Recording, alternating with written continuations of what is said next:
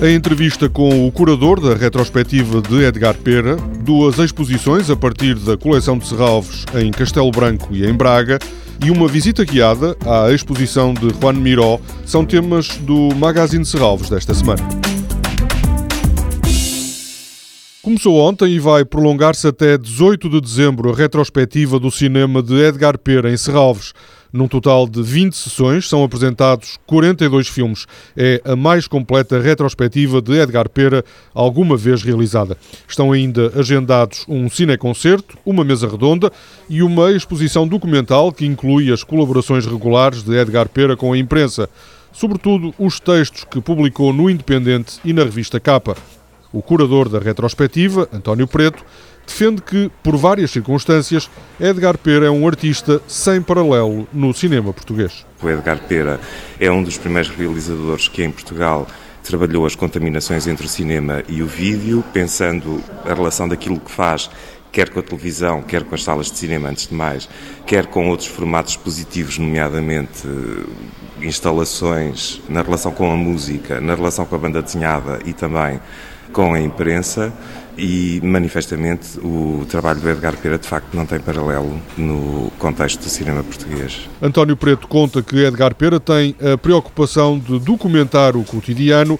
O seu arquivo é uma memória preciosa de três décadas da história recente do país. O Edgar Pera é alguém que filma há muito tempo de uma forma quase compulsiva, de uma forma cotidiana e nessa medida o Edgar Pera tem, enquanto cineasta, um arquivo pessoal que cobre três décadas da história recente portuguesa e que cobre, nomeadamente, aquilo que foi sendo a vivência de uma certa ideia de modernidade, sobretudo no contexto de Lisboeta. O curador da retrospectiva de Edgar Pera sublinha também a importância das colaborações do realizador com bandas dos anos 80.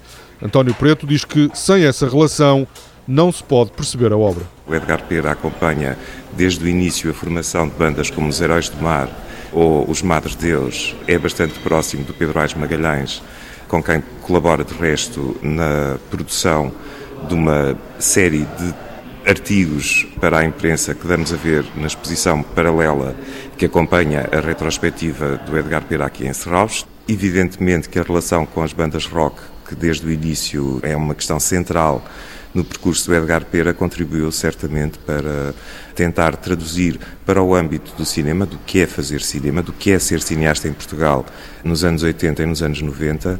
Portanto, essa relação com o rock é de facto central.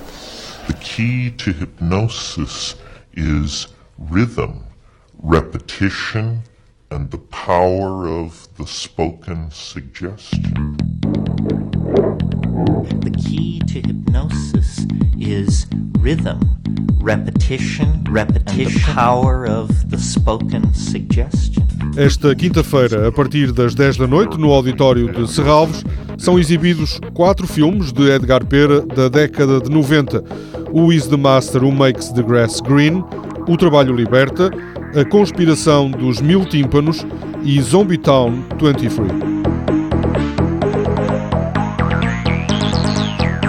Key to hypnosis, the key to is hypnosis rhythm is repetition and the power of is the power of the repetition and the power of the spoken suggestion. Castelo Branco e Braga recebem esta semana obras da coleção de Serralves. Já amanhã, no Centro de Cultura Contemporânea, abre ao público a exposição Estudos de Luz, Indícios, Reflexos e Sombras. São apresentados trabalhos que exploram as várias potencialidades da luz. Há obras de Rui Chaves, Julião Sarmento, Silvestre Pestana, Ignácia Abali, Fernando Calhau e Ana Atterley, entre outros. Em Braga, no Museu da Imagem, será possível visitar, a partir de sábado, o Jardim de Vasco Araújo. Trata-se de uma representação em miniatura do Império Colonial Português na ótica do Estado Novo.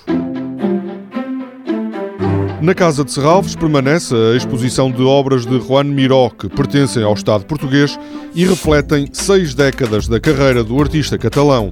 No sábado, às quatro e meia da tarde, o Serviço Educativo de Serralves promove uma visita orientada, uma oportunidade para conhecer melhor a obra de Juan Miró. Toda a programação pode ser consultada em serralves.pt ou na página da Fundação no Facebook.